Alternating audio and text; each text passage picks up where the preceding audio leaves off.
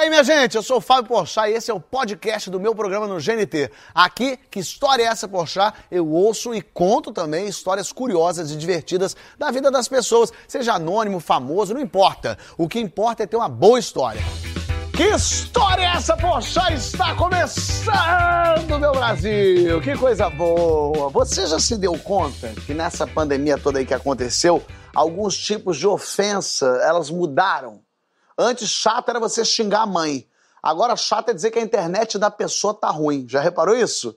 Você trava a conexão, você fala: Olha, eu acho que a tua internet tá ruim, menina, é como se você tivesse dito que o filho dela é feio. Conexão ruim é tipo xingamento grave agora. A gente leva pro pessoal, né? A gente fala: Não, a minha internet tá ruim, não. Aqui tá excelente, acabei de fazer um negócio, tá excelente. É do 200 metros fibra ótica.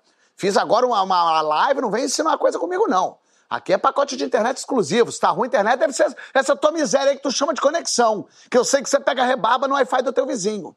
Que aqui da minha casa eu conseguia lançar um foguete para Marte, se eu quisesse, só aqui com a minha internet. É tanto pauzinho no Wi-Fi que se eu quisesse fazer uma live com o Michael Jackson, eu fazia com ele live. Pra você ter uma noção, que a minha internet ressuscita a gente. De tão incrível que ela é. Outro dia eu fiz contato com a minha bisa pelo Zoom, só pra você estar tá entendendo que aqui não é bagunça, não. É, minha tia, tem que tomar cuidado, que agora você pode ofender tecnologicamente a pessoa. Né? Dá na minha cara, mas não fala que meu som picotou, não.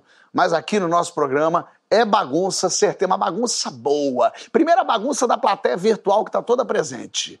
Joga a plateia, isso, olha a força, a galera toda do Brasil todo, gente de todos os cantos deste mundo. Tem gente internacional aqui, minha gente. É, tem gente de Niterói, pra você ver. Ó, depois dessa plateia boa, temos também nosso primeiro convidado, que ele é da bagunça. Inclusive, eu tenho essa falta no meu currículo. Nunca ter frequentado uma mesma balada com o André Marques. E Ema! e aí, fera? Muito bom. Tá todo. Não, é só melhorar, que só melhorar que você vai se fazer uma baladinha. Espera tudo passar que você é convidado pra balada fechada. Essa que eu quero. Tem também ela, que além de atriz e apresentadora, também tá fazendo bico de montadora de festa infantil. Se quiser contratar, ela tá com uma van super legal. Fernanda Rodrigues! Oi! Ela... Aglomerar crianças. É por isso, é por isso, é verdade. Mas assim que tudo voltar, vai dar certo. E para completar, temos uma presença ilustre de um cara que estava presente aqui nesse programa desde o dia 1. Eu não estou falando de gravação, não estou falando de teste para saber se a minha ideia da minha cabeça do programa ia dar certo, eu chamei umas pessoas para me dar uma força, assim, para fazer uma gravação para ser jogada fora. Ele me deu força, ele me deu moral, mas hoje está aqui para finalmente contar a sua história para o mundo, Otaviano Costa! Eba! Oi, Fabinho, tudo bem, pessoal? Melhor agora com vocês três aqui no próximo bloco a gente vai ouvir essas histórias, não sai daí.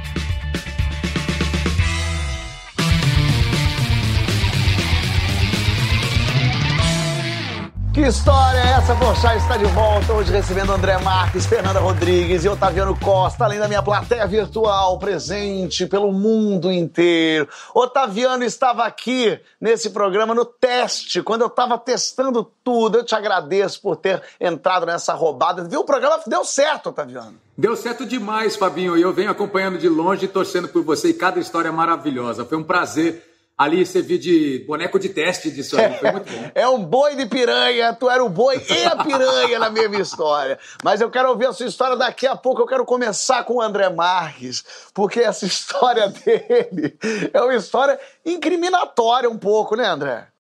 Cara, na verdade, começou com uma ideia de brincar com um amigo e que ia dar certo, só que aí ele usou da malandragem para poder se dar bem, acabou que o castigo veio a cavalo antes, entendeu? Explica aí, você estava onde? Então, eu estava no Japão, eu fui fazer um Brazilian Day pela Globo lá, e a gente estava fazendo também o Brazilian Day em Nova York, e fomos, né, a equipe toda, e eu tenho uma tara, assim, eu adoro sex shop, né, adoro, nunca escondi isso de ninguém, e para quem gosta, é tipo Disneylandia, se você o vai... Japão tem Japão muita tem sex shop assim, em muito lugar, em cada canto tem uma sex muito. shop. Tem, é igual a Amsterdã, é a Disneylândia de quem gosta de sex shop, Japão e Amsterdã. E aí eu fui, né, filho, nessas horas, a gente jantou, o evento foi um sucesso, aí fomos jantar, tomamos um vinho, ficar bêbado, ficar rico, entrei no sex shop, vral, vral, vral, vral. Quero, Comprei- quero. O pessoal já falando, André, quero, esse, quero. esse é o moço que atende, não dá pra comprar. Esse é o rapaz que serve. Não... Você já eu É, quero. não, mas se fosse a moça, se fosse a moça, eu pedia também. E aí ficou mais. Aí foi indo, né? Foi chamando e Aí, foi botando pra dentro. resumidamente. Não era nem sacolinha, era carrinho de compra, né, André? Eu vou te ser, eu vou te ser sincero, poxa, sem, sem exagerar. Foi assim, uma mala de 32 quilos que eu podia levar de coisa. Mentira. Eu foi quase 32, foi quase 32 quilos. Só que eu ia ficar mais 10 dias em Nova York. Aí eu cheguei, Fernandinha, Fernandinha até conhece ele, o Maleiro Câmera. Eu falei, pô, Maleiro, faz um favor pra mim. Tô com umas roupas sujas aí. Você podia botar. Eu vou te dar uma mala pra você levar. Vou pagar o excesso, que ainda era uma época boa, que era 85 dólares, só podia ter 32 quilos. Eu vou te dar mais 100 doletas pra você dar uma moral pro irmão e só levar as roupas sujas. E ele nem desconfiou que devia ter merda aí, né? Porque ele pensou, epa, deu 100 dólares, ele falou, não pode ter um cadáver aqui dentro que eu tô levando. Eu tô aceitando. ele nem só pensou que ele quis dar uma de malandro, porque eu ofereci 100 e ia pagar o excesso. Só que eu tenho um amigão meu que estava de plantão no, no Brasil no dia que a equipe ia desembarcar, que era da Polícia Federal. Aí eu falei, pô, vai chegar um, ca- camarada meu aí da Globo, abre, por favor, a mala dele na frente da equipe, que aí vai ter um monte de coisa dele, vai passar maior vergonha.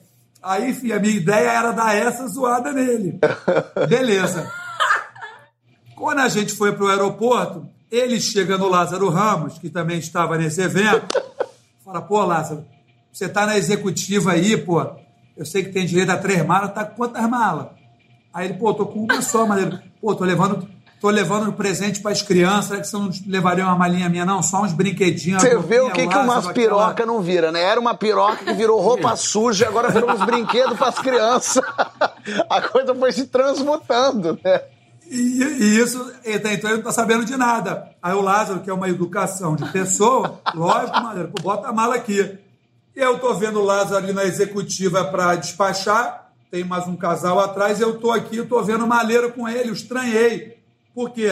Lázaro manda a mala, ele morde os 85 do excesso que eu dei para ele, e mais os 100 que já era dado mesmo. Então ele mordia uma platinha e não gastava nada. Quando botou a mala para pesar, eu tô vendo a mulher apontar e tal, falou que estava tava oversize, estava over, tava muito pesada. E aí tem algumas companhias que você não pode nem pagar mais excesso de peso, você tem que retirar para chegar no peso. Irmão, aí o Lázaro, não, sem problema. Quando abriu, Pati- que abriu a coisa, caiu as picas tudo no chão, chicote, algema. A mulher, oh my God! Pega as picas, pega as picas no chão, pega, pega a algema, pega.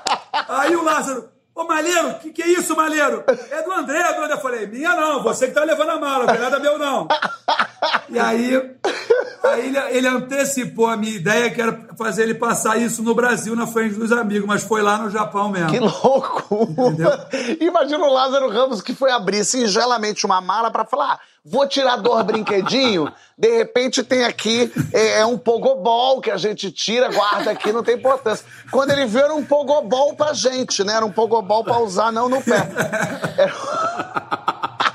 É um pouco pau. Era um pogopau, exatamente, era um pogopau.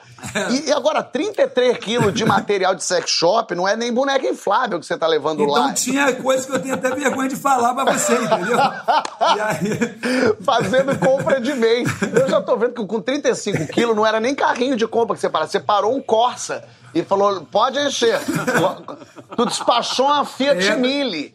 mas foi divertido e ele falou pra mim que ele ia se vingar de mim. Eu tô nem aí. Aí um dia eu tô no Faustão, no dia do amigo, entra a Valesca, que é a nossa, que é minha querida diretora de produção, e conta essa história no Faustão. pro Faustão, Faustão, manda o André contar a história aí, tá, na- que aconteceu no Japão.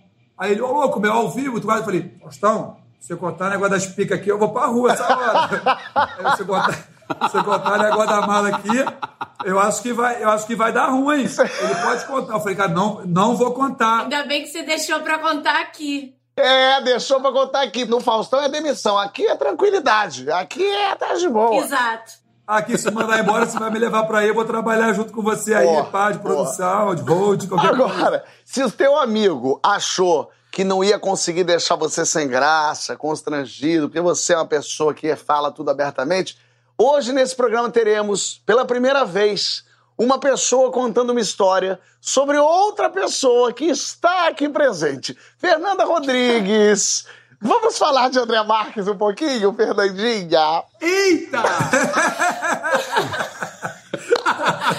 Na verdade, Fábio, eu só falei assim, vou contar essa história então, porque ele estaria presente. Exatamente. Porque aí eu acho que tem a ver, Não. é justo a pessoa que, né, Totalmente. vai ouvir a história. Eu nem queria ter o André Marques né? no programa. Eu, por mim, não eu acho mau caráter, não me interessa. É porque você quis, aí eu tive que trazer. Porque por mim não tava aqui, não, viu, Fernando? É, é culpa tua isso aqui. Bom, vamos lá. Primeiro de tudo, eu amo o André, tá, gente? Te amo, André. Eu também te amo. Eu parceiro, gosto quando a eu pessoa começa a amo. história pedindo desculpas. É porque já vem coisa interessante. Mas é porque é o seguinte, éramos muito jovens, né? Fazíamos malhação, eu devia ter, sei lá, 17 anos, nem isso, 16, né, André? Quantos anos a gente 16, tinha? 16, eu tinha 16, eu tinha 16, foi 96 isso, 16 anos a gente tinha. E a gente namorou, eu e o André, né, na Malhação. A gente namorou, uma graça, um namoro super bonitinho. Tipo assim, capa de revista. neném, a coisa uma fofa. Neném pra lá, neném pra cá, era uma coisa super chata. As pessoas não aguentavam aquilo, que ficava neném, neném, neném, chatíssimo. André, como vocês acompanharam aí, sempre à frente do seu tempo, um cara muito tecnológico. Ele tinha um celular, ninguém tinha celular nessa época, ninguém.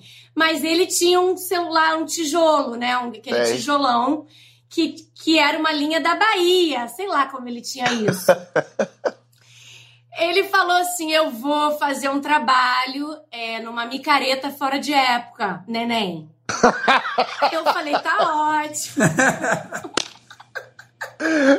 Aí ele foi fazer esse trabalho. Aonde era isso, hein? Essa micareta ficar. fora de época era onde, hein? Aracaju, Maceió, onde era? Fortal, Fortal, Fortal. Fortaleza. Ah. Aí ele foi pra essa micareta e fazer esse trabalho. E eu fiquei em casa e liguei a televisão.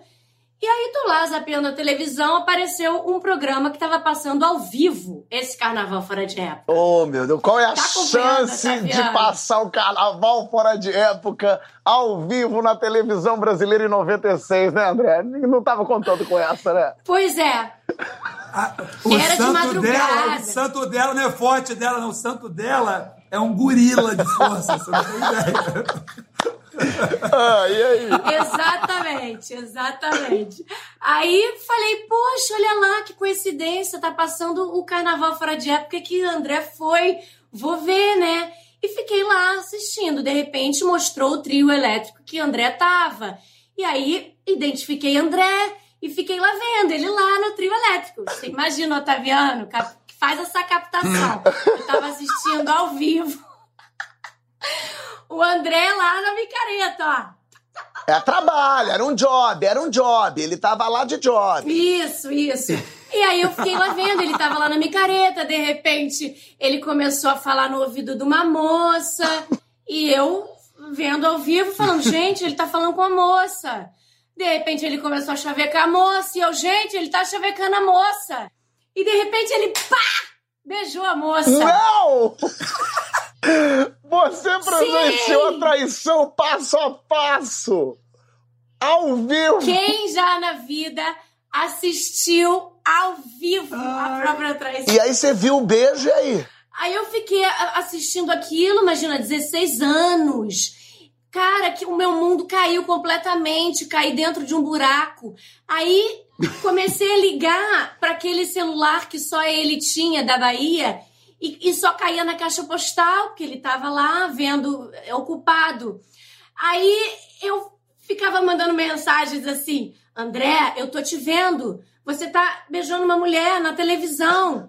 Aí a outra recado: André, eu, eu tô vendo você ao vivo. Você tá beijando uma mulher. Enfim, eu fui deixando uma sequência de mensagens. Imagina, deve ter sido Né, engraçado pegar essas mensagens. A primeira deve ter sido assim. Oi, André, amor, tô te vendo na TV, que lindo. A segunda mensagem: Ué, André, você tá falando com essa moça, você conhece ela? Aí a terceira mensagem, André, eu tô achando muito esquisito você tá com ela. André, seu filho da... Olha, você sai dessa mulher... André, essa vagabunda! E a outra mensagem era já destruída. André, eu vou torcer pra isso ser ao vivo. Foi exatamente assim. Foi um crescente de mensagens que foi se emputecendo. E no final eu já tava histérica, gritando: nunca mais me liga, nunca mais me procura.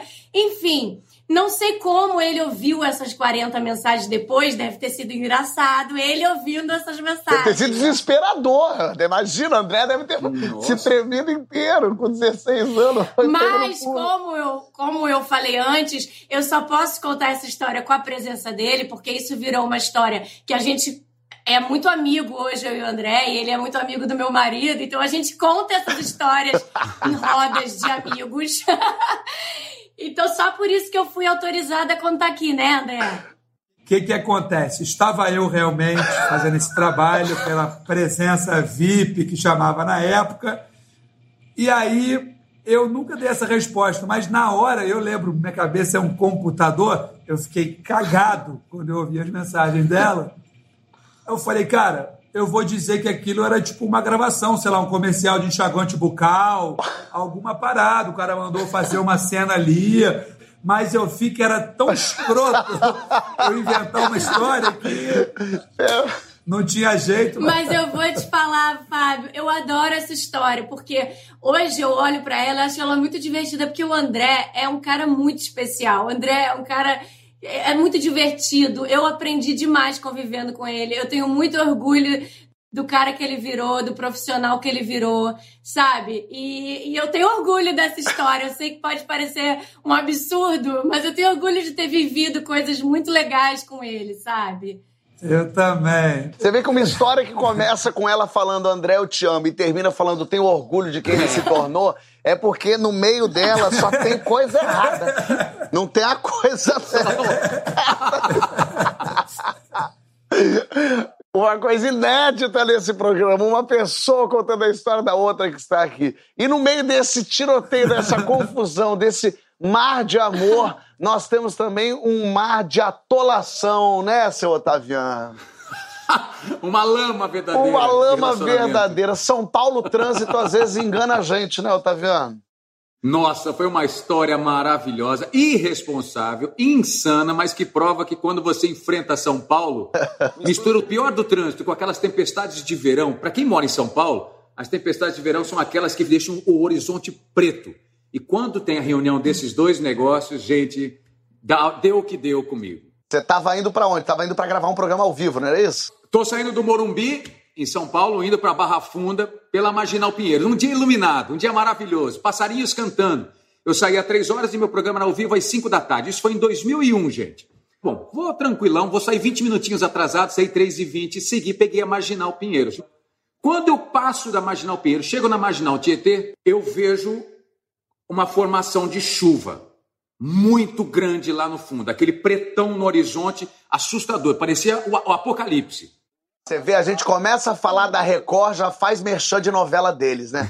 é Dez Mandamento, é Apocalipse. Apocalipse. Ah.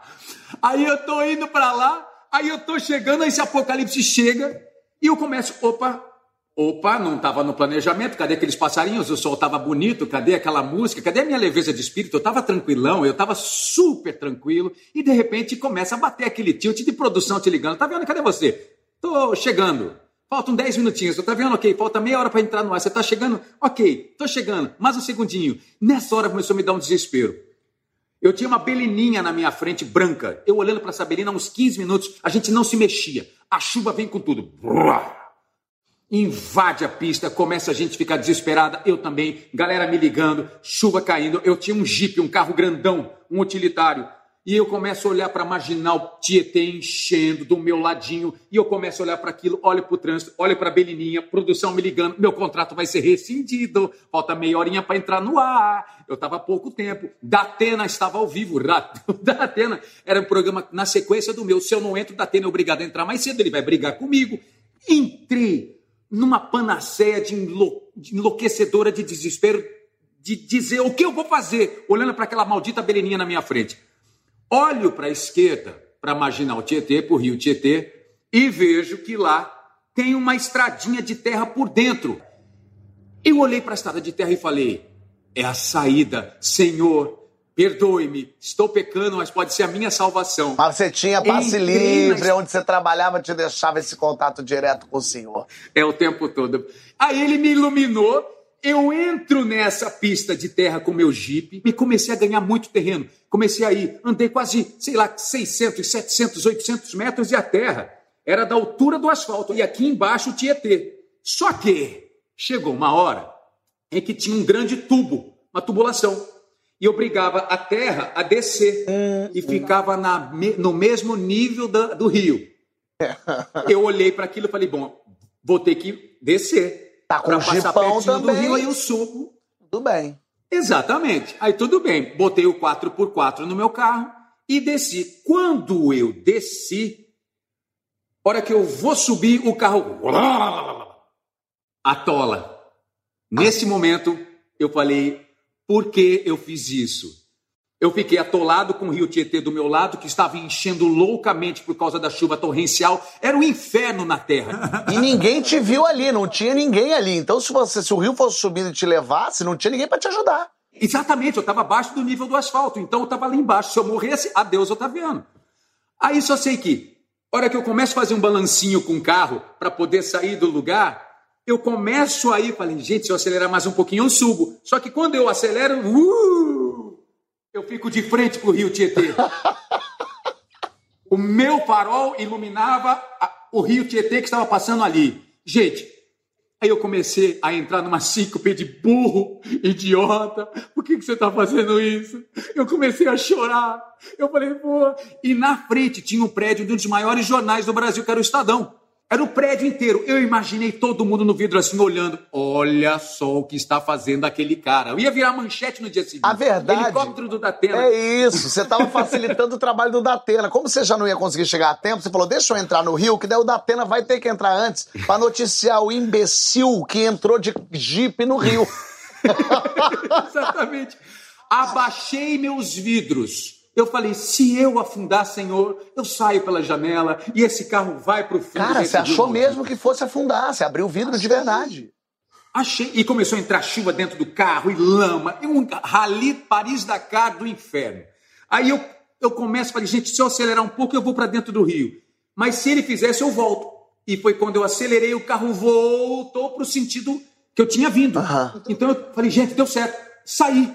E saí. E tipo, desesperado, gritando de alegria. Já era 5 e 5, já tinha entrado um, um VT stand-by do programa que a gente havia gravado, já estava todo cagado, estava uma desgraça. Aí eu retomo, derrotado, telefone tocando, volto mais que mais 500 metros pela mesma terrinha que eu tinha conquistado. Quando eu entro no asfalto, depois de quase meia hora de terror na minha vida, que eu quase morri, quem é que eu encontro Não. ali na minha frente? A Belininha de São Tomézinho nas letras lá do. Lá de Quer dizer, pra eles o mundo continuou no mesmo lugar. E você conseguiu fazer o programa nesse dia? Nada. Fui chegar às sete horas da noite na TV e me arrependo. É porque a gente no trânsito fica meio assim, o trânsito enlouquece a gente mesmo. Eu lembro um dia voltando de Macaé com a minha ex-mulher e tudo parado, o trânsito infernal ali na Niterói Manilha, tudo parado. E, e- e eu tenho muita raiva de gente que é malandra no trânsito. Então eu tava parado no trânsito, três da tarde, solzão na cabeça, volta de feriado e tal. E o acostamento, o pessoal passando no acostamento. e passando indo reto. E aquilo foi me dando uma raiva, eu me sentindo otário de estar parado ali no trânsito. Eu sinto também. Daí eu resolvi fazer a coisa que, da qual eu quase me arrependi profunda. Quer dizer, me arrependi, mas quase foi para sempre. É, eu resolvi fazer justiça com as próprias mãos. Eu saí do, da, da pista, parei no acostamento para bloquear o E acostamento parou. e parei e fiquei acompanhando o trânsito. Conforme o trânsito andava, eu andava um pouquinho. Como se eu tivesse. E aí eu comecei a impedir as pessoas de passar. Legal, legal. Só que começou a aglomerar gente atrás de mim. Começou a aglomerar gente e os carros começaram a buzinar. Eles estão putos, eles estão bravos, eles estão. Porque quem tá furando ali não é uma pessoa calma, tranquila.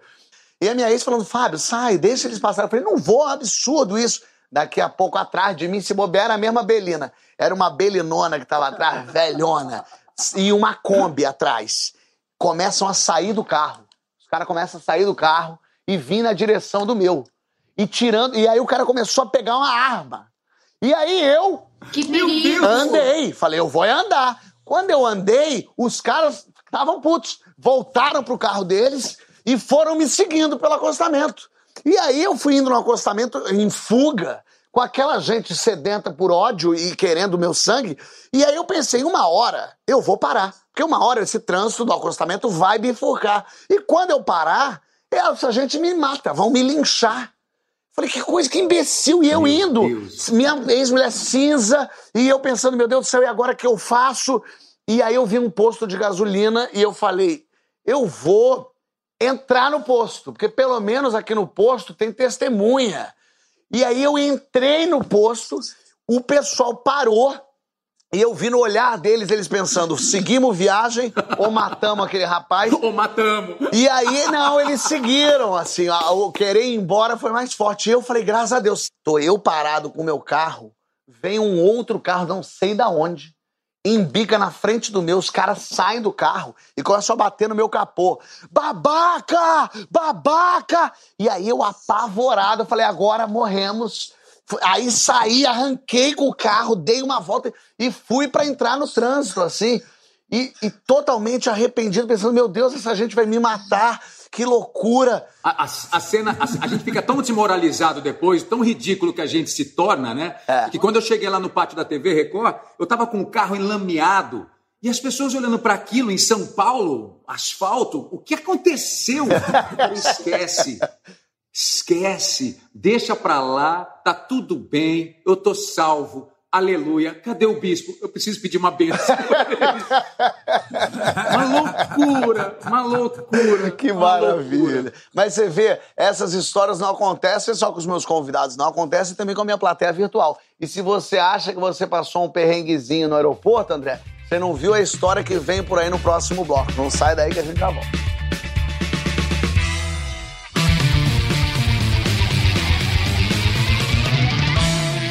Que história é essa, Porchat? Está de volta, recebendo André Marques, Fernanda Rodrigues, Otaviano Costa, minha plateia virtual e um pinguim.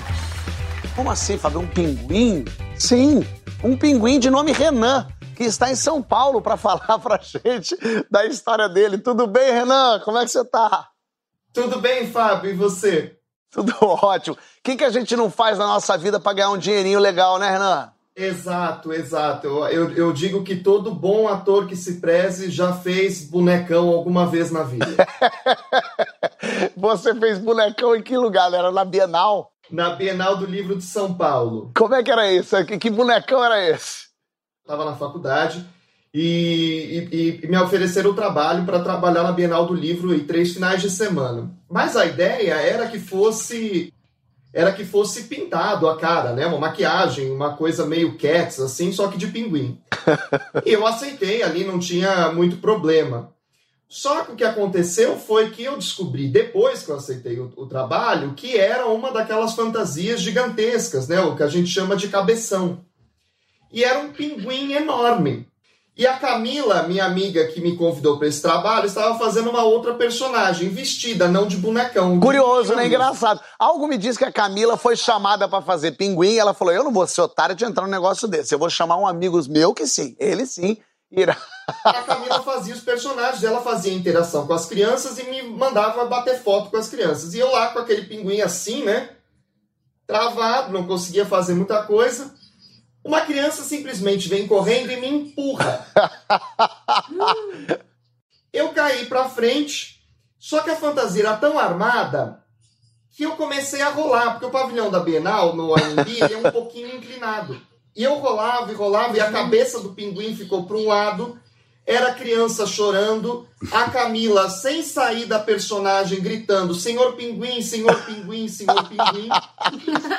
Ninguém me parava. Eu rolei uns três ou quatro corredores na Bienal do Livro, cabeça tinha ficado para um lado, as pernas já tinham parado, até que alguém me segurou.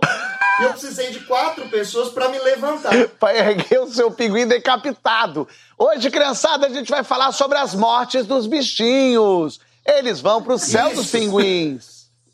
Levantei com a ajuda de, de inúmeras pessoas, um monte de crianças chorando, afinal de contas a magia tinha sido destruída, não é mesmo?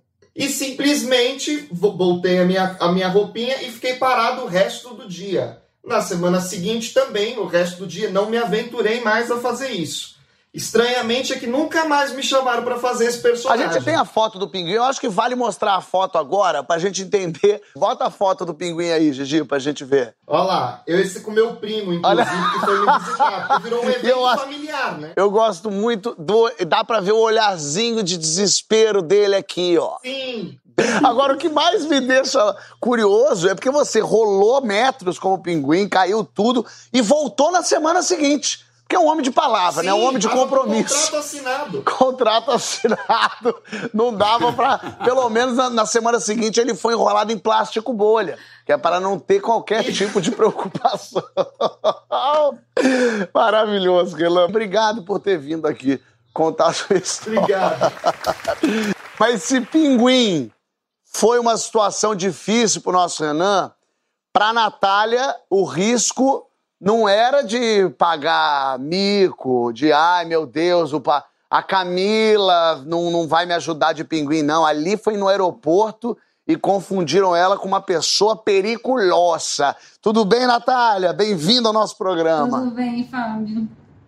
Que bom que obrigada, você está aqui. Obrigada. Onde é que você estava viajando, Natália? Cara, então, eu estava indo para Espanha, na verdade, visitar uma amiga e tudo começa com o fato de eu ser péssima em geografia. Então, eu comprei essa passagem para ir para Espanha e dessa forma eu descobri que o Marrocos ficava próximo da Espanha, porque tinha uma parada no Marrocos.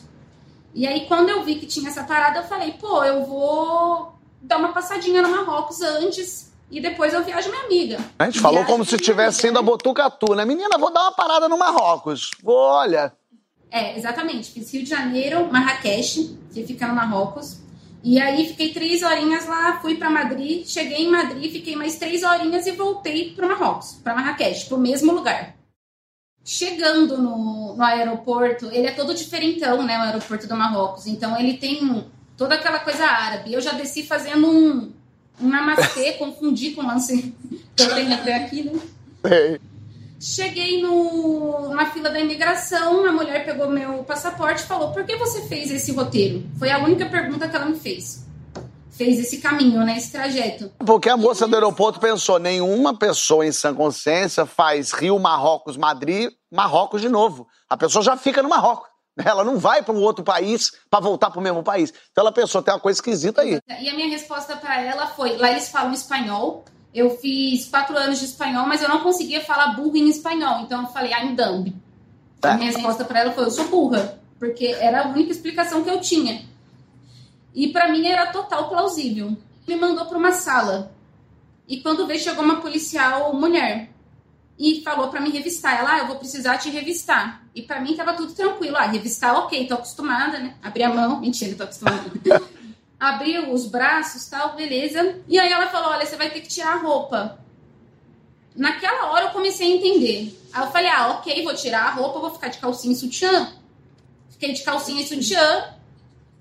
Aí ela foi e falou: olha, eu preciso que você fique pelada, no caso. Você não estava apavorada? Não, nessa hora eu, come... eu desci em cócoras, né? Já chorando. Desci a lágrima saindo junto. Ah, Aí você ficou pelada e desceu em cócoras ainda? É, eu tive que descer em cócoras e aí já fui chorando, né?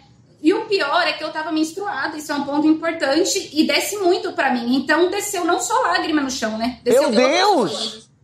Foi bizarro, foi bizarro. aí, beleza, não, não encontrou nada, coloca a roupa de novo, achei que eu tava livre. Nisso, entrou mais seis policiais, homens. Aí eu falei, caraca, não acabou, né? Aí queriam a minha mala. Era uma mala que o, que o André Marques tinha pedido para você levar, não, né? Era a tua mesmo. Não, graças a Deus. Senão, apesar que, se comparar o que eles acharam na minha mala, e. acho que tá ali, ó, tá. Porque começaram a fuçar na minha mala tal, e quando vê, apalparam e viram que tinha algo no forro. Eu tinha lotado a mala, os dois lados de absorvente, obviamente, porque porque eu claro. estava menstruada e eu não sabia se no Marrocos o absorvente era igual ao do Brasil e o, aquele noturno que eu gosto. Então você forrou de absorvente a mala, é a coisa mais suspeita que o policial pode achar. É uma mala toda forrada de absorvente por dentro. pegaram todos os meus absorventes e levaram para análise. Conclusão, todos os absorventes que eu tinha levado em excesso para não faltar, levaram para análise. Os cachorros, os cachorros cheirando as cocaína, não, não é cocaína, era só absorvente dela aberto, arrebentado. Ah. Trouxeram meu absorvente de volta e aí foi a policial mulher, né, com, com um olhar de me desculpa, não vai dar para você, você usar. Eu falei, não, não, me devolve aqui, me devolve aqui, porque eu não vou passar perrengue, não. No final, revistaram tudo, e aí apertaram minha barriga e falaram que a minha barriga estava dura. E eu já estava cansada, aí eu já né, falei, olha, é, faz dois dias que eu estou viajando, eu não vou no banheiro, vocês podem fazer o que quiser comigo, me manda de volta pro Brasil. Nisso, mandei mensagem para uma amiga minha, entrou em contato com a embaixada brasileira e a embaixada brasileira ligou pro aeroporto que eu estava. E no final, naquele dia, tinha encontrado três brasileiros viajando sozinhos que estavam realmente fazendo tráfico e fizeram essa rota que eu fiz, que era uma rota de tráfico. Você caiu na rota de tráfico portando apenas absorventes, fezes na barriga e sonhos no coração de conhecer o Marrocos. Inacreditável, Natália. Que bom que você está viva para contar e que bom que você não tinha nenhum tipo de maldade no seu coração. Porque qualquer micra maldade eles pegavam ali na hora. Eu tenho pavor também dessas é. coisas de aeroporto, de levar, de, de, ser levado. Eu sempre que vou entrar em outro país, Estados Unidos, eu sempre falo para minha mulher: vamos, calma, vamos um por um. Eu preparo psicologicamente para entrar no aeroporto, que eles vão cobrar coisa. E agora, no começo do ano, eu tava no México, ia do México pro Los Angeles. Aí eu falei, é lógico que vão parar a gente, vão achar que a gente é mexicano, brasileiro, fugido. Aí fui nervoso, tenso, com passaporte na mão. Eu e Nathalie chegamos, aí a gente chegou ao aeroporto vazio, ninguém. A gente foi o primeiro voo que chegou. Então os caras já sedentos por turistas otários. Cheguei eu e Nathalie ali, deu um passaporte. Eu já tinha preparado Hi, hello, I'm an actor, I'm here, I'm studying. Eu já tinha preparado todo o negócio. Cheguei, o cara pegou, carimbou falou thank you. Aí eu falei, porra, não fui nem barrado. Fiquei até chateado de não ser barrado. Até queria que tivesse me criado um problema. Tinha preparado todo um negócio.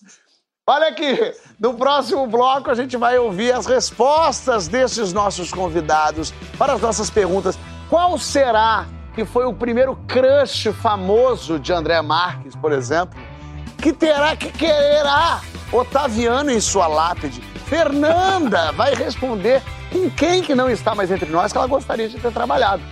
Assiste aí.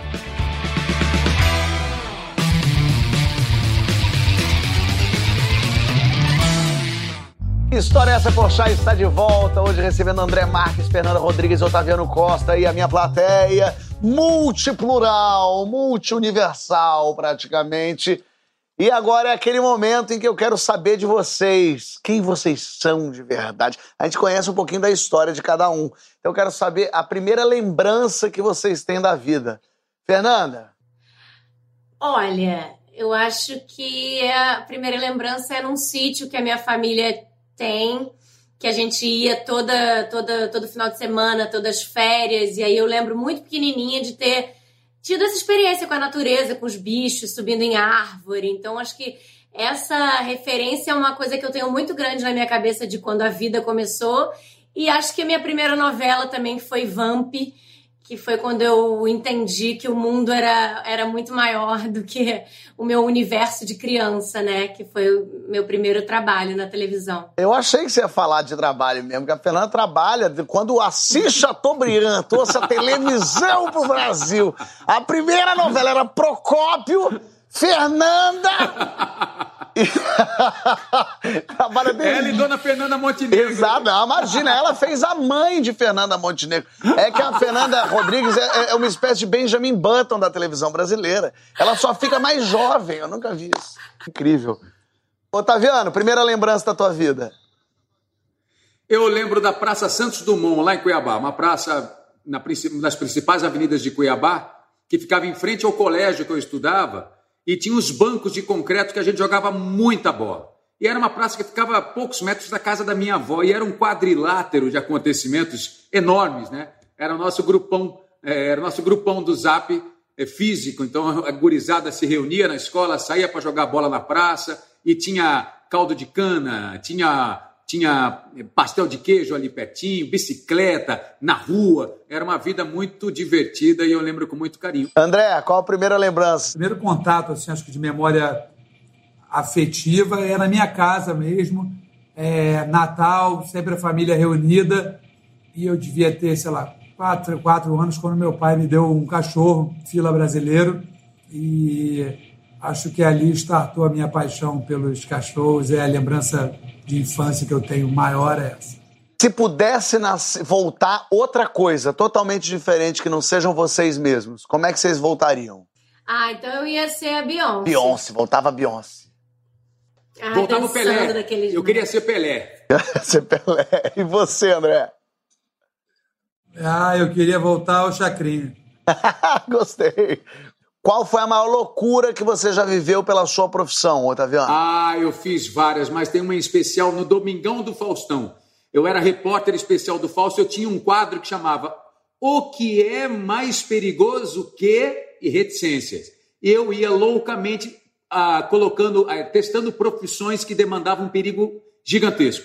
Eu já tinha testado retirar veneno de cobras no Butantã, eu já tinha mergulhado nos esgotos de São Paulo, de São Paulo para fazer limpeza dos dutos subterrâneos, mas tem uma experiência que eu guardo com muito pavor. Foi quando eu fui trocar a lâmpada que fica na ponta da antena mais alta do Pico do Jaraguá. É o pico das comunicações brasileiras, passa tudo por ali. A mais de mil metros de altura, eh, desde a, do nível do mar, uma loucura, ventava muito, eu fiquei apavorado, tinha um Globocop girando ao redor da torre, e essa imagem, eu, eu lembro que eu travei, eu sentei numa plataforma daquelas vazadas, ventava muito, e quando o rapaz começou a continuar subindo, que ele continuou, ele foi, eu não fui até o pico, eu parei no segundo ou terceiro estágio, que já era muito alto, eu comecei a rezar para ele, e o áudio captou, eu falei, Senhor, por que, que eu fiz isso? Por que, que eu estou fazendo esse cara fazer isso, Senhor? Por que, que ele está aqui?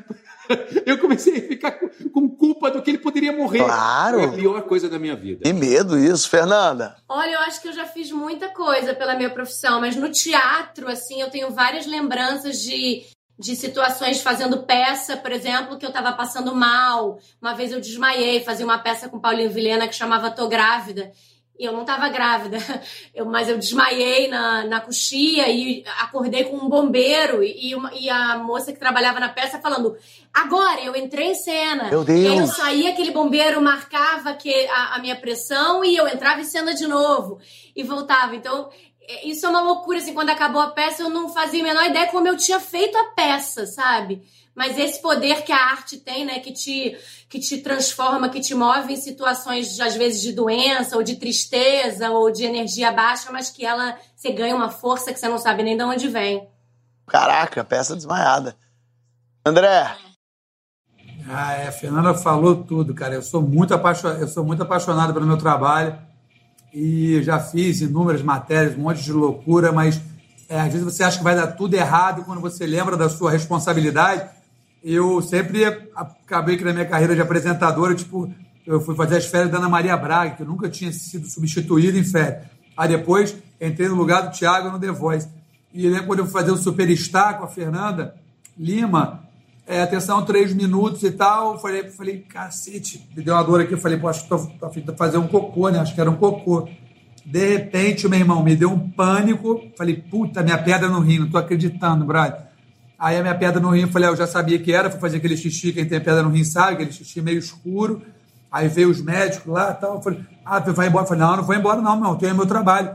Aí eu falei, não, pum, um minuto, vai entrar no ar, a Fernanda começou, eu fui lá, faz, igual a Fernanda falou, fazia o meu, voltava, mas no meu trabalho a responsabilidade de representar o trabalho de toda a equipe, de fazer acontecer. Eu fiquei bom durante uma hora do programa, aí quando acabou, falei, caralho, tô morrendo, mãe, cadê minha mãe, caralho? Então, pelo meu trabalho, eu estou disposto sempre a qualquer parada. Otaviano, qual foi seu primeiro crush famoso?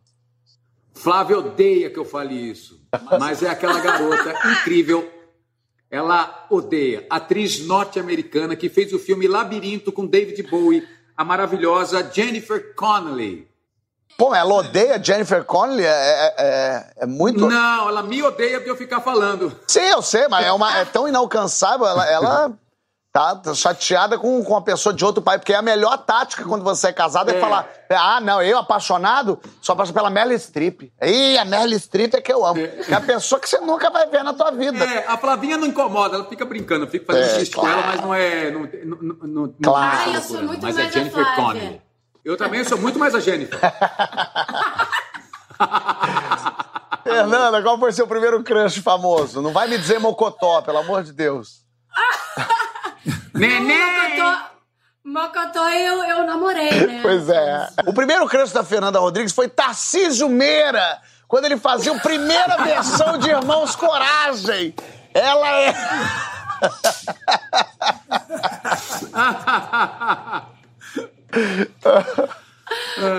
Eu tinha o crush do Axl Rose, do vocalista Ah. dos Guns N' Roses. Maneiro, mano. Oh, E aí eu tinha foto Maneiro. dele na, na, na parede, caderno do Axl Rose. Ele cantava aquela música assoviando, eu achava o máximo. Bom, bom. André, teu primeiro crush famoso. Eu, eu sonhava que eu ia viver naquela ilha de Lagoa Azul, eu e Brook, né?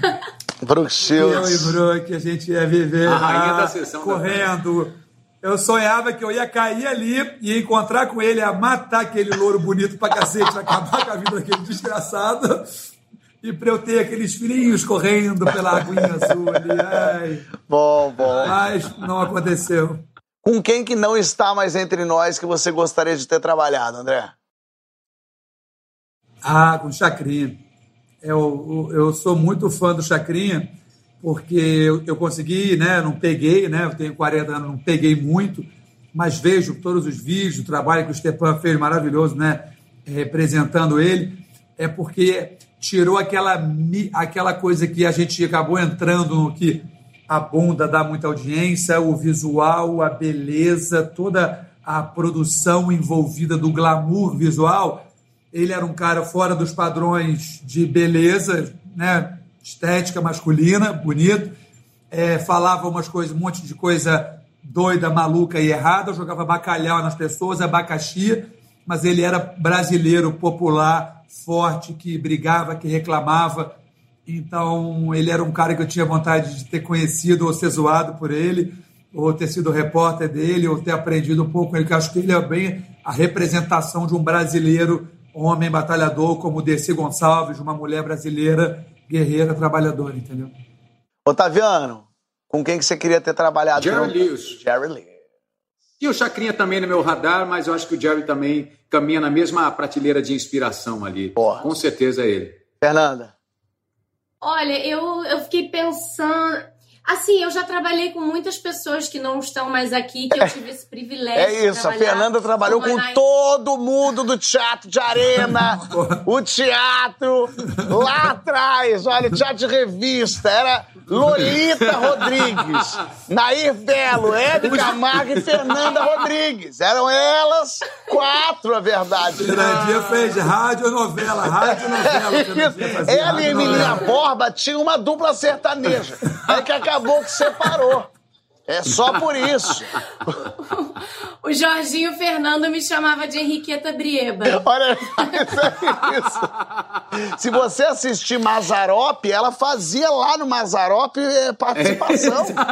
Não, mas eu vou, eu vou dizer a Hebe, porque a Hebe Ah. é, uma, é, uma, é uma mulher que eu gostaria de ter dado entrevista, gostaria de ter sentado no sofá da Hebe. E eu era criança, né, atriz mirim. Algumas vezes eu fui convidada, não pude ir, tava gravando, nunca consegui ir. E é uma, uma, uma tristeza, assim, que eu tenho. Eu gostaria muito de ter conhecido a Hebe. Concordo super com você, também me identifiquei agora. E aí, chegou no céu. Tem lá a família, tem os amigos, legal. Mas pra entrar, tem que ter o quê? Ai, uma gente, cama perdão. boa, Opa, cama um chuveiro quente Aí. e uns livros. Pra mim tá ótimo. Boa, boa, Fernanda. É... Globoplay. tá fazendo merchan no céu, tá?